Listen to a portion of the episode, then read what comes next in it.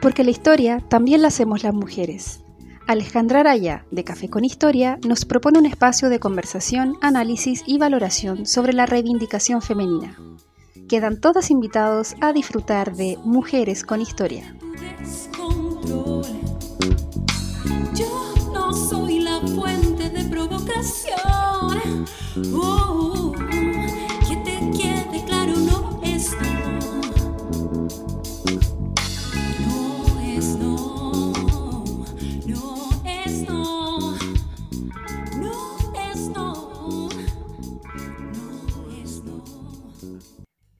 Hola, bienvenidas y bienvenidos. Estamos en, un nuevo episodio de Mujeres con Historia.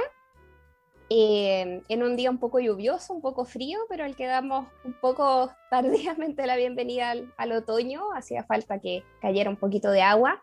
Y hoy día, bueno, estoy con eh, una querida invitada, compañera también en algunos cursos, en el doctorado y magíster en la Católica, eh, Camila Sangüesa, eh, a quien le doy la bienvenida y te agradezco eh, que hayas querido participar acá en Mujeres con Historia. Hola Camila, ¿cómo estás? Hola Ale, ¿cómo estás? Yo feliz de estar acá, gracias por la invitación y a todos los cafeteros y cafeteras. Así es como le dicen, ¿cierto? Sí, sí no, por nada. Eh, para mí genial tenerte acá. Vamos a pasar un poquito a hablar de, de, tu tema. Me gustaría darle un espacio, ¿cierto? Y, aprovechar de divulgar, de hacer difusión sobre un tema... Eh, de el rol de las mujeres eh, en política y mujeres conservadoras del Partido Conservador, que me parece súper interesante, es poco estudiado. Por lo general en historia casi siempre nos vamos, tendemos más como, si hacemos historia política, en irnos un poco más a la izquierda. Eh, entonces me parece súper interesante. Eh, pero antes de pasar a ese tema, me gustaría preguntarte primero, Camila, si es que nos puedes eh, compartir un poco tu experiencia eh, como historiadora en formación respecto de los roles de género en la academia, la discriminación de género, qué opinión tienes al respecto, qué, em, cómo has participado tú respecto de, de, aquello, ¿no? si han existido organizaciones o manifestaciones dentro de la escuela. recuerdo haberte visto también muy participativa en el Mayo Feminista del 2018, por ejemplo, eh, entonces quería preguntarte un poquito eso, ¿cómo, cómo has vivido tú esa experiencia de la discriminación de género? Eh, bueno, es complicado hablar, eh, no, no, sé si puedo hablar tanto de la academia, porque igual mi proceso en, en, historia en la católica fue bien continuo. Entonces, finalmente el magíster fue como una continuación de la licenciatura y me sentí más como estudiante permanente, más que parte de la academia, que es como un proceso que ahora recién estoy empezando a, a experimentar, pero mm, hablando más de posición como estudiante, eh, pasaron varias cosas sobre la historia de género y, y el género en, en, general y el feminismo, porque, como tú decías, yo estaba en, el primer año del magíster cuando fue el Mayo Feminista, el 2018, y ahí eh, se vio una movilización súper fuerte y, y una participación del posgrado que nunca se había visto. Y también en el pregrado ya se habían generado instancias sobre, sobre casos de abuso, eh, sobre manifestaciones y, todo eso.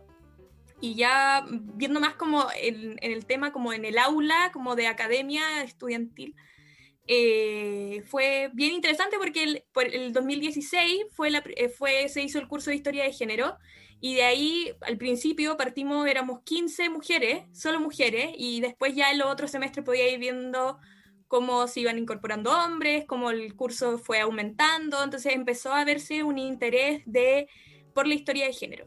Lo que sí yo he visto ahora, lo poco que puedo decir que llevo en la academia, es que siento que, sobre todo de parte de las generaciones mayores, hay como un poco de resquemor con la historia de género, eh, porque no se concibe al género como una categoría de análisis. Eh, nosotros tuvimos la clase juntas con Karin Rosenblatt en uno de los cursos y hablaba del género como categoría de análisis, que lo, ocupaba John Scott, y no se, le, no se le iguala como elementos de análisis como la clase o como la raza, o que puedan ser eh, análisis histórico incluso juntos. Entonces, en ese sentido, como que dicen, ah, historia de género, bueno, las mujeres hacen eso, eh, mu- muy de- pero más de las generaciones mayores, más que los, como los nuevos. Eh, en, en ese sentido son más abiertos a entender la historia de género, pero todavía siento que la historia de género se ve como algo, como un género en sí, como una rama de la historia en sí, eh, cuando debería ser parte de, de tanto de la historia social, la historia cultural, la historia política, como una categoría de análisis más que como una rama parte de la historia que muchas mujeres se dedican.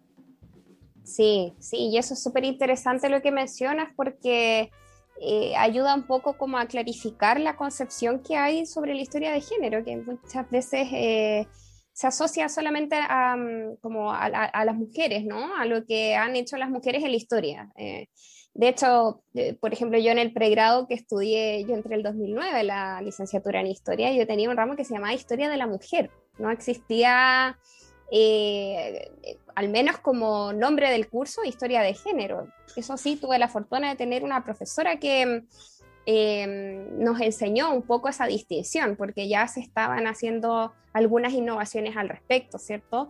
Entonces, en ese sentido, claro, tú apuntas a una cuestión bien relevante que tiene que ver con cómo las mujeres también se van relacionando con los hombres, cómo se va construyendo la, eh, la feminidad, la masculinidad, ¿cierto? Que todo eso forma parte del género, por supuesto, no solamente eh, mujeres, ¿cierto? Y cómo, cómo surgen tensiones al respecto en, en esas construcciones, ¿no? Eh, bien, Camila, excelente. Pasemos un poco a tu tesis de magíster. Camila, eh, hace pocos meses, a principios de marzo de este año, 2021, defendió su tesis de magíster en historia por la Universidad Católica de Chile, eh, que llevó el título de Apolíticas a Militantes, la incorporación de mujeres al Partido Conservador Chileno en 1934-1952. Así que me gustaría preguntarte un poco cómo surge el tema, por qué te interesaste por, por estas mujeres, cómo lo construyeron con, con tu tutora. Eh, ¿Por qué te llamó la atención? ¿Cómo fue el proceso de tesis? Terminaste también en, en un periodo un poco complicado, ¿no? Estaba iniciando Sí, la pandemia. Muy complejo. Sí. Eh, bueno, la- historia es un poco larga. El, todo partió el 2016. el- el- y ahí, ahí también entra un poco en el primer curso de historia de género que te mencionaba de la, de la profesora Brandy Townsend y el seminario que tomé yo ese año con el profesor Jorge Roja. Y, y recuerdo que el profesor Rojas nos dice, eh, bueno, para su, pa su investigación, que era sobre el gobierno de González Videla, eh, vean temas que son poco estudiados. Y a mí siempre me ha gustado la, política y la historia política. Y mm, en una mención a la Falange Nacional, digo, ah, ya, voy a ver la Falange Nacional, y me toca leer un libro de George Grayson, el Partido Demócrata Cristiano, y leo que habla de la sección femenina de la Falange Nacional. Y yo como, ¿qué es esto? ¿Por qué una sección femenina? Así como separado, no, no entendía. Y ahí como que me empezó a surgir la duda, bueno, ¿cuándo, ¿cuándo las mujeres empezaron a militar en los partidos políticos?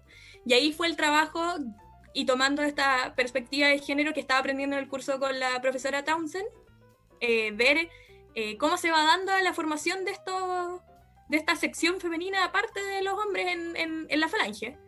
Eh, y todo esto en el periodo de cuando las mujeres, el movimiento feminista estaba buscando el sufragio político, el 49.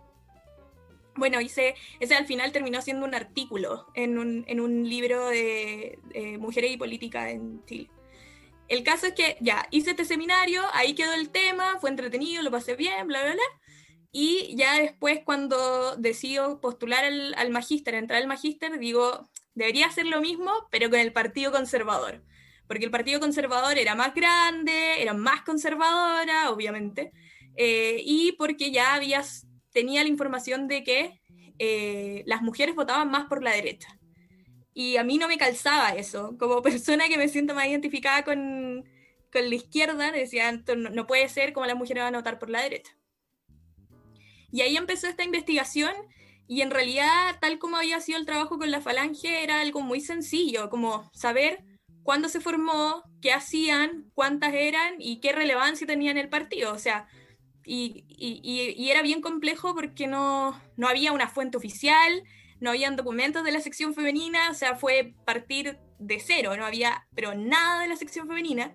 Y en los textos que habían, eh, algunas decían que se había fundado el 41, otras el 44, y ahí fue cuando también me di cuenta que eh, no se ha estudiado la militancia de las mujeres en los partidos políticos. O sea, sabemos que hay mujeres que han militado, como las que vemos ahora, tenemos el recuerdo de Gladys Marín, de Julieta Campuzano en el Partido Comunista, pero no hemos visto a mujeres como grupos, cómo militaban, cómo se desenvolvían en los partidos, y de la derecha mucho menos, por lo, lo que hablábamos antes, que tendemos a estudiar más a la izquierda que a la derecha. Y eso también lo ha planteado otros autores como, no sé, la, la Verónica Valdivia lo ha dicho, no estudiamos a la derecha.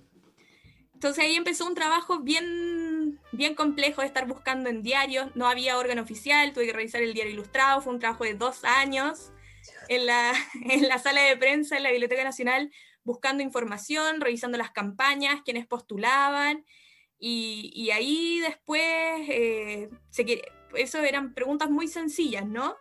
Y con, con mis tutoras, eh, que era la, la profesora Macarena Ponce de León y la profesora Brandy Townsend, decíamos, bueno, esto lo queremos ver, no es simplemente hacer historia de las mujeres, como hablar de que las mujeres iban, estaban militando en un partido de derecha, sino que queremos ver desde una perspectiva de género.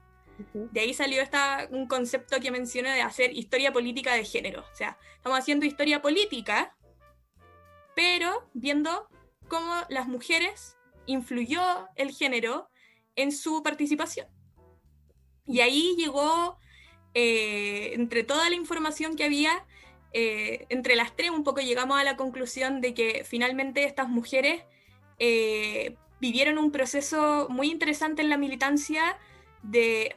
Primero ya estaban en, aso- en asociaciones aparte y eso se ha estudiado mucho, como la Liga de Damas chilenas, el Club de Señoras, eso, eso lo tenemos. Pero la transición a la militancia no lo hemos visto. Y ahí pasa algo muy interesante, cómo se asocia a las mujeres de derecha simplemente en trabajo de caridad o de beneficencia, que de por sí es una acción política, pero luego ese trabajo, ellas eh, van evolucionando, no sé si evolucionando, pero se van percibiendo a sí mismas como soy una- un sujeto político y soy una militante. Y ahí ellas deciden militar en el Partido Conservador el año 41. Entonces, observar este cambio finalmente fue lo que se transformó como en lo, en lo central de la tesis, ¿no? Como ver cómo desde hay un- una autopercepción que va cambiando eh, y las lleva a la militancia, mientras a la vez se luchaba por el sufragio. Eh, y, y eso es más o menos un resumen de, de- de la tesis, más o menos. Oye, maravilloso, porque ahí se, se, se va vinculando un poco con la percepción de la participación en la vida pública, ¿cierto? Como tú Ujú. mencionabas, la, claro, la- los trabajos de caridad, la beneficencia, que en gran parte estaban encabezados por mujeres, eh, mujeres de la élite. Eh, sí era concebido como un trabajo público, pero como también ese trabajo dentro de la vida pública se va politizando de alguna manera y va tomando posición finalmente, que es la, la militancia. ¿no? Eh, un poco, ¿Mm? perdón, un poquito, eh, y un poco eso, de ahí viene el título también de apolíticas, porque supuestamente este trabajo de beneficencia no tenía carácter político. Por eso está entre comillas, ¿no? Porque era un trabajo Claro. súper político. Si, no es que ellas pasen a la vida política o pasen al trabajo político, sino que su propia percepción es la que va cambiando. Claro, claro, va cambiando, pero también hay, hay como una correlación por la elección del partido al cual, al cual se ingresa, ¿no? Eso te quería preguntar justo, precisamente, cómo pasan, cómo transitan de, de ser apolíticas a, a, a militantes y militantes del Partido Conservador, ¿no? Eligieron cualquier partido, ¿cierto? No, pero ahí también eh, un elemento, obviamente, son la, la cercanía a la Iglesia Católica, Mm, eh, evidente que la, estos grupos de beneficencia y estos grupos de acción como la Liga de Damas, el Club de Señoras, eran muy cercanos a la iglesia y además porque en su gran mayoría estas mujeres eran familiares de dirigentes del partido, militantes del partido. Y, y claro, no todas ingresan a la militancia, pero de ahí viene un poco la, la cercanía al partido. También había mucho resquemor en, en, en gente, en los hombres del partido. Algunos que lo apoyaban, por ejemplo, Horacio Walker Larraín, su esposa, eh, era una de las dirigentes y otra, y otra parte de la dirigencia no, era muy, no estaba muy convencida de que las mujeres empezaran a militar. Y ahí también hablamos de que, por ejemplo, el anticomunismo potencia la, la- la aceptación de, de la militancia de mujeres y de su trabajo doctrinario sobre todo. Y, y también, también uno puede ver ahí una cer- cierta pugna entre las mismas mujeres por las, los dirigentes a las que eran cercanos. Entonces, eh, las conexiones familiares y, el catolicismo son fundamentales para entender por qué se van al, al Partido Conservador. Mm, Sí. Y mira, quería preguntarte un poquito, tú mencionaste hace un- unos minutos atrás eh, lo importante que fue el año 49, ¿no? Tenemos ahí una coyuntura súper especial porque se comienza, ¿cierto?, a, a- a luchar, ¿no? Por, eh, bueno, un poquito antes se comienza a luchar, pero finalmente se logra, ¿cierto?, el, el- el sufragio femenino en, en la elección de presidentes, ¿no? Eh, pero también eh, hay, hay otra, otra cuestión que está quizás tensionando más el ambiente político, que es la reciente ley maldita de 1948, que también eso provocó una fuerte crisis al interior del Partido Conservador. Entonces, eh, no sé si en eso eh, tuvieron eh, algún rol importante las mujeres. eh, es súper interesante quizás preguntarse cómo al mismo tiempo que surge esta crisis, interna en el Partido Conservador, también las mujeres van, van ganando cada vez más terreno, ¿no? Respecto de la conquista del voto y de la posterior elección de Ibáñez del Campo el, el año 52. Sí, mira, primero, la, la primera parte sobre el tema de la- las elecciones y, el- la, y la lucha por el sufragio eh, es muy importante, porque finalmente se obtiene el, el- el voto municipal, que a veces no se menciona mucho, el 35, y eso lleva a alianzas electorales con las organizaciones independientes. Ya las mujeres en general estaban empezando a militar en partido en el radical, la falange, etcétera. Entonces eso se convirtió en un gatillante para que las mujeres empezaran a militar y, el sufragio en sí también era, el, para lograr el voto político era ya un, como una lucha dentro del partido. De hecho, uno puede ver a las convenciones de mujeres, las dirigentes diciendo, bueno, ustedes no quieren que, vo- que nosotras votemos, pero en verdad podemos aportar al partido a través del voto y no solo en, en trabajo doctrinario. Entonces, en ese sentido es muy interesante también ver la correlación del el movimiento feminista y los conflictos del movimiento feminista con estas mujeres conservadoras eh, dentro del partido. Y, y sobre la coyuntura de eh, la ley maldita, eh, de hecho, la, la coyuntura de la división, porque la división del Partido Conservador eh, se explica básicamente por la pugna entre el tradicionalismo y el social cristianismo que venía desde mucho antes, lo podemos ver incluso cuando se, se scisiona la falange Sí. pero la coyuntura en sí comienza por un problema de mm, denominación de, la, de las quienes iban a ser parte de la Junta y la pugna en, en específico fue por las mujeres de la sección femenina. Entonces ahí, que era lo que te mencionaba antes, pues, oye, pero ¿por qué nominaron a esta mujer si ella es, es del lado de Walker Larraín, no correspondía? ¿Qué decía Sergio Fernández? Y después las mujeres salían respondiendo, no tiene nada que ver, como vea usted, aprende a hacer los estatutos, y después la misma sección femenina tuvo una pelea entre, entre ellas mismas, y la sección femenina, tal como el partido, también termina dividiéndose. Yo no pude ver si hubo un escape de, de- de militantes, eh, pero sin duda es que fueron parte de la crisis del Partido Conservador y ya después, en el 52, eh, tenía una preponderancia mucho más grande el partido femenino con María de la Cruz y el apoyo que le dio a, a Ibáñez del Campo. Claro, claro. ¿Y cuáles eran, eh, así más concretamente, eh, los roles que cumplían estas mujeres militantes? Eh, tú, ah, claro, mencionabas esta participación en la sección femenina, pero una vez que, que comienzan a militar, ocupan un cargo, qué cargos se van posicionando como candidatas, qué trabajos hacen al interior del partido. Mira, en ese sentido, eh, las cosas han evolucionado bastante poco. Eh, en el sentido de que estaba la dirigencia de la sección femenina y las mujeres que participaban en la sección femenina se veían muy subordinadas. O sea, la juventud conservadora estaba incluso a un mayor nivel que la sección femenina. Y a diferencia de lo que se piensa, la sección femenina, claro, tenía trabajo de acción social, pero aprovechaban esto, no sé, tenían policlínicos, ese era su mayor trabajo y aprovechaban esos momentos para decir, hacer un trabajo disciplinario de hay que mantener el orden, lo más importante es la familia, nosotros ayudamos de la familia, con este rol de, eh, muy de la derecha, ¿no? Que también se puede ver, por ejemplo, en las mujeres de la unidad eh, anti, anti-allendistas de la mujer protectora, defensora de la familia, la patria y del orden, y del catolicismo. Entonces, Claro. en ese sentido, las mujeres conservadoras hacían un trabajo mucho más doctrinario del que se piensa. y Walker Larraín incluso habla de aprovechar la sección femenina como un trabajo doctrinario parecido al que hacía el Partido Comunista, lo menciona también. Entonces, en ese sentido, ellas hacían un trabajo de base, yo creo que muy importante, porque la, la la- las mujeres daban muchos votos al Partido Conservador, pero no tenían roles dirigenciales, tenían escasa participación en las, en las juntas nacionales, apenas daban discursos, entonces en ese sentido estaban muy subordinadas a, a los hombres. Claro, y a una ligada, a actividades más bien domésticas, como mencionabas tú, el- la importancia de la familia, del orden, de la disciplina, ¿cierto? El cuidado de los hijos. Pero eso eh, traspasándolo al discurso político, o sea, como, eh, como madres tenemos que salir a defender y con eso hay, hay que votar por el Partido Conservador porque ellos van a, a defender la familia. Sí, Eh, y, y ahí se produce un poco la contradicción, porque la- el conservadurismo defiende eh, los roles clásicos, por decirlo así, los roles de- tradicionales de género, pero esas mujeres lo traspasan y lo rompen al militar.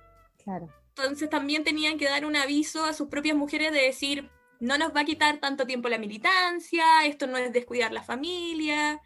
Eh, y ahí también se produce una contradicción bien interesante en, en- en estas mujeres de la sección femenina. Sí, súper interesante como también ese, ese ejercicio se como que ni siquiera se traspasa a la vida pública, sino que es completamente nuevo, eh, porque ya estás en otro lugar, hay, vínculos con, con- con otras personas, ¿cierto? Eh, y, y en el fondo trabajar también muy a la par día a día con, con hombres, que eso no, no- no está presente en el ámbito doméstico, por ejemplo, que es, es como 100% femenino, ¿no? Eh, y además, también, no sé, se me ocurre quizás por la época, eh, hay también una imagen bien potente, eh, femenina, po- política, muy presente en la vida pública también de Eva Perón, que llegaba bastante en, esa época también a Chile. Entonces hay también ahí como, como un ejemplo, quizás como, como un una visión, un modelo, ¿no? De mujer que eh, también tuvo muchas eh, opiniones eh, contradictorias respecto al rol de la mujer en, en la vida pública, ¿cierto? En Argentina eso también ocurrió y se debate hasta el día de hoy. Sí, pero yo creo que la figura de, de Vita, yo creo que la podemos asociar más a, a María de la Cruz o al ibañismo, como, porque de hecho María de la Cruz era muy cercana al peronismo y ahí decían que traía relojes importados de Argentina, que era el peronismo, ahí fue cuando la destituyeron como senadora. En cambio las conservadoras no, no sé si tenían algún modelo claro de a seguir, eran bien aisladas en su trabajo, muy, muy, muy de localista y de la familia chilena y como no sé si tan patriota, pero, pero no tanto de tener un modelo a seguir como evita el modelo a seguir, tampoco como lo como yo podría llegar a pensarlo, eh, pude llegar a pensarlo mientras hacía la tesis, tampoco eran tan a- nu- nunca tuvieron algún tipo de relación con, con los totalitarismos en los 40, que eran un discurso como firmemente antifeminista, tanto la falange española o, o la sección femenina del partido fascista o incluso la en el partido nazi, pero no son ni mencionadas por completo y los discursos tampoco se parecen. O sea, en ese sentido, no tampoco la podría asociar como al feminismo que estaba acá o lo que planteaba eh, Eva Perón, pero tampoco era un discurso antifeminista de decir eh, las mujeres tenemos que quedarnos en la casa, sino que era más bien tenemos que salir de la casa para defender estos valores. Claro, probablemente eh, más allá como de ver el ejemplo como los principios eh, políticos, eh, quizás más bien era como eh, el percibir una práctica distinta, ¿no? Una actividad distinta en la, muj- en la mujer, como en, en- en su rol político. Y eso también viene como un poco a, a instalar una, una imagen distinta, ¿no? Una visión distinta de la mujer en política. Y eso también te quería preguntar, ya como para ir eh, eh, terminando eh, sobre un temazo que es el rol de las mujeres en política y sobre todo en Chile. Eh, ¿qué, qué, qué apreciación nos puedes dar tú después de haber hecho esta investigación respecto de la trayectoria política de las mujeres en nuestro país?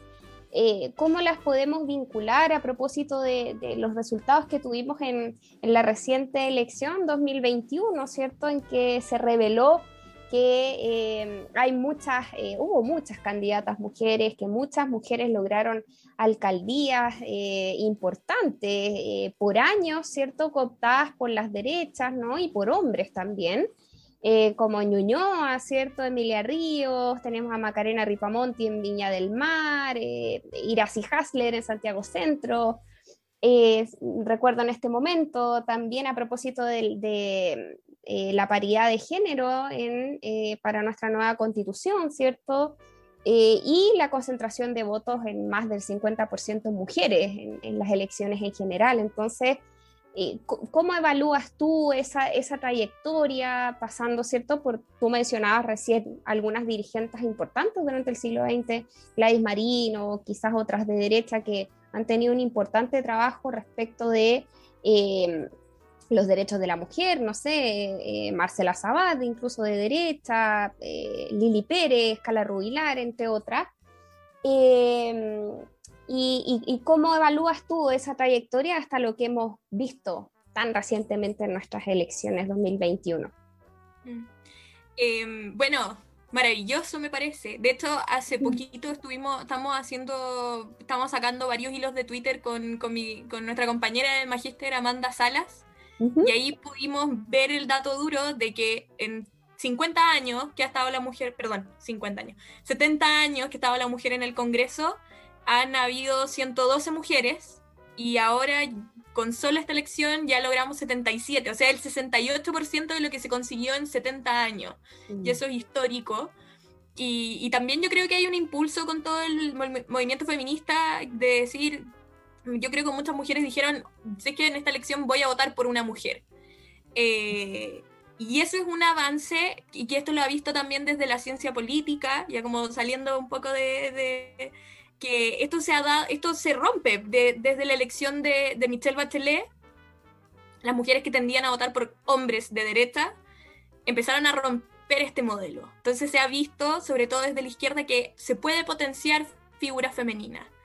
Eh, no, no puedo ahondar más porque no he seguido tanto la, la- la trayectoria de las mujeres en, la izquierda, pero sí en la derecha, y a mí me parece, y es algo constatable ahora, incluso eh, tú que mencionaste a la Marcela Sabat, viendo lo que pasó incluso en la discusión de la paridad de género, que a la derecha no le gustan las dirigentes mujeres no les gusta.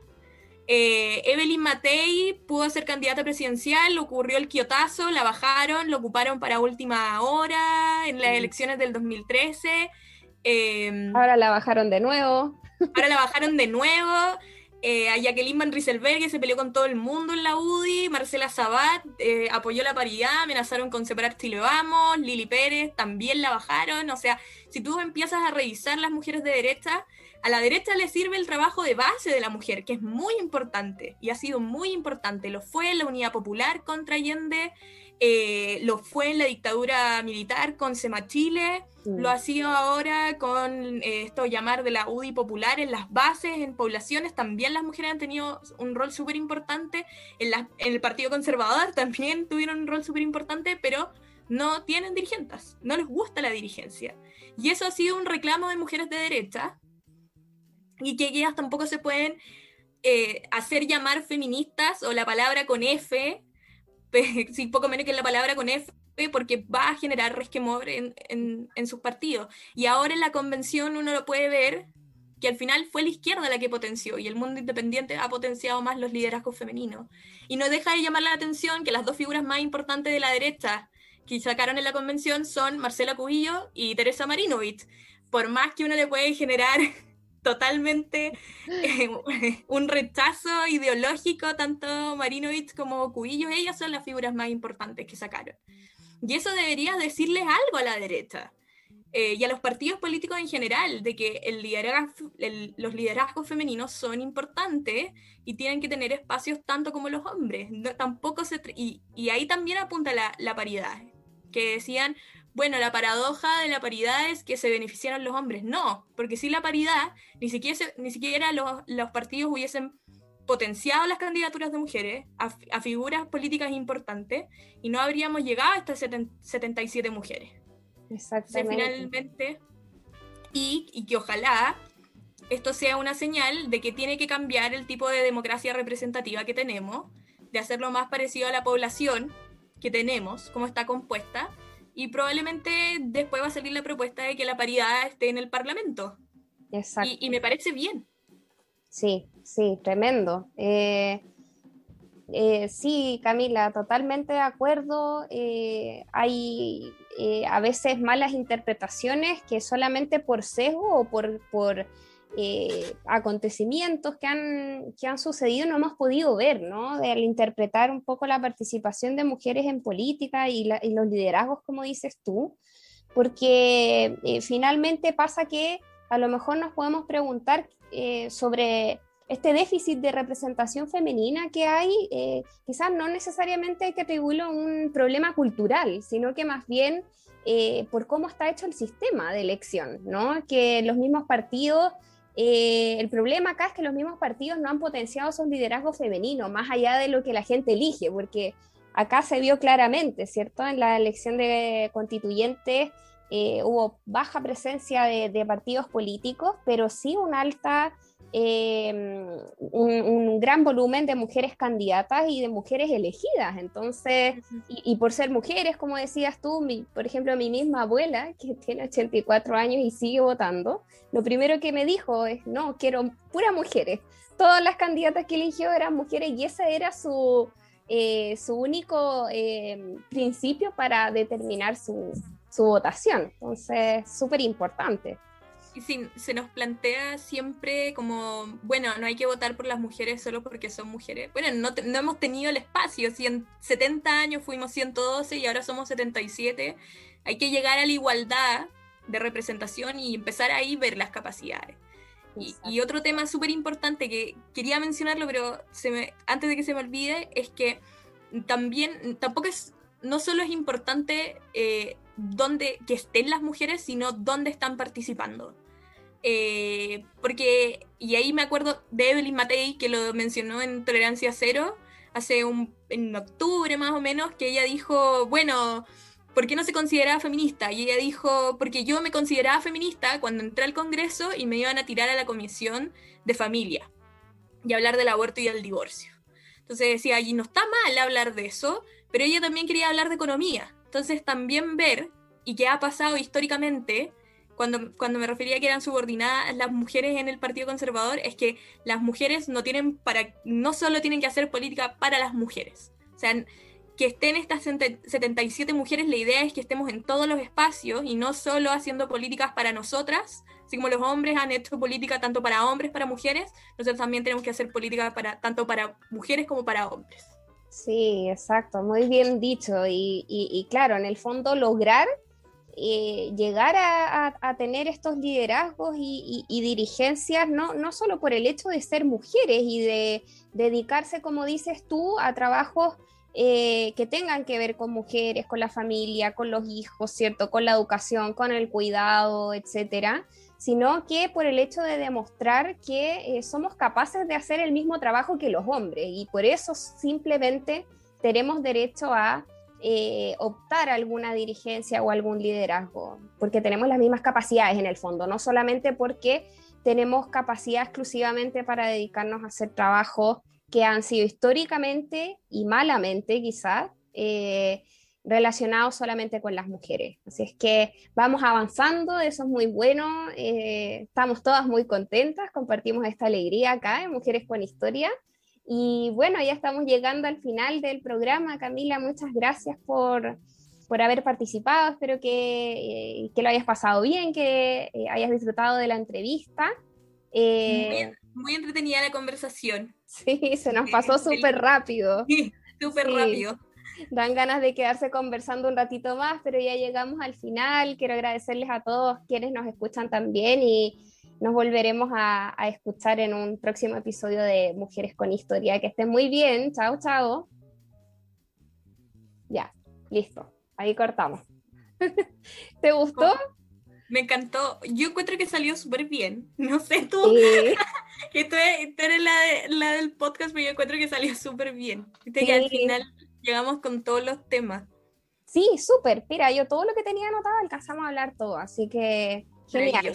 Genial y justo en el tiempo. Mira, nos demoramos justo media hora, así que estamos perfectos y, y bueno, subo yo creo que hoy o mañana, no sé si mañana porque es feriado, hoy día o el lunes la foto, ¿ya? Para que Ujú. te voy a etiquetar y todo y, y yo creo que el programa ya estaría saliendo quizás la próxima semana, ¿ya? Eh, Lo vamos a anunciar en las redes para que estés atenta y también lo compartas. Y ahí Ah. escuchar. Y después uno tiene vergüenza de su voz, pero. Yo ya no me escucho porque ya han sido muchas veces, así que da un poco de lata, pero bueno, es bueno igual escucharse. sí, sí. Ahí va practicando, si te trabas las palabras, cualquier Eso. cosa. así Sí, es un buen ejercicio. Eso. Sí. Ya pues Camila, que estés muy bien. Muchas gracias. Que estés muy bien, Ale, y de nuevo, gracias por la, por la invitación. Lo pasé súper bien. Mm, Qué bueno, me alegro mucho. Cuídate harto y que falta poquito para, para tu vacuna, así que paciencia. Ojalá bien. vernos pronto en la universidad. Oh, yo no sé si vuelva ya. Estuve tanto, tantos años seguidos, fueron siete años, y que ya yo decía, no, qué bueno que pasó esto en pandemia, porque si hubiese tenido que volver a hacer los trámites, oh. ¿Pero sí, estás pensando no en un doctorado ahora o no? Sí, pero no, a- no ahora, porque la, la ya. situación de la pandemia está, está Ya. compleja. No sé si. Yo creo que quiero esperar como más presencial, eh, todo eso. Siento que igual estudiar en pandemia es, es muy solitario. Sí. Y cuando estuve en el proceso de escritura, eso me, me pegó harto, el que haya sido tan, tan solo. Mm, Eh, y los temas económicos también, porque cortaron las becas, todo. Sí, está más complicado estudiar ahora, tienes razón. Sí. O sea, esperar un poquito como a volver a la normalidad para agarrar bien el doctorado. pues. Claro, y además que, que como no paré de estudiar nunca, no tengo, no me he dado el tiempo para dedicarme solo a trabajar. Ya, Entonces siento que eso igual es necesario, pues después los académicos pasan de estudio en estudio y como que se disocian, como que no, no, no, no tenía un poco de como de realidad, ¿cachai? Eso. Entonces siento que eso también es, es necesario. Sí, aparte para ir eh, armándote un currículum para cuando postules. Además, Ya, pues Cami, que te vaya muy bien. Cuídate. muy bien. Un abrazo. Chao. Chao.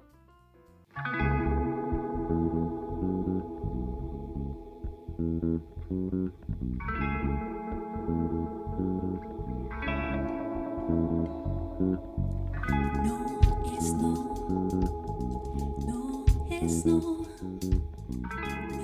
Por hoy la conversación se ha terminado, pero seguiremos alzando la voz por las que ya no están, junto a Alejandra en una próxima dosis de Mujeres con Historia.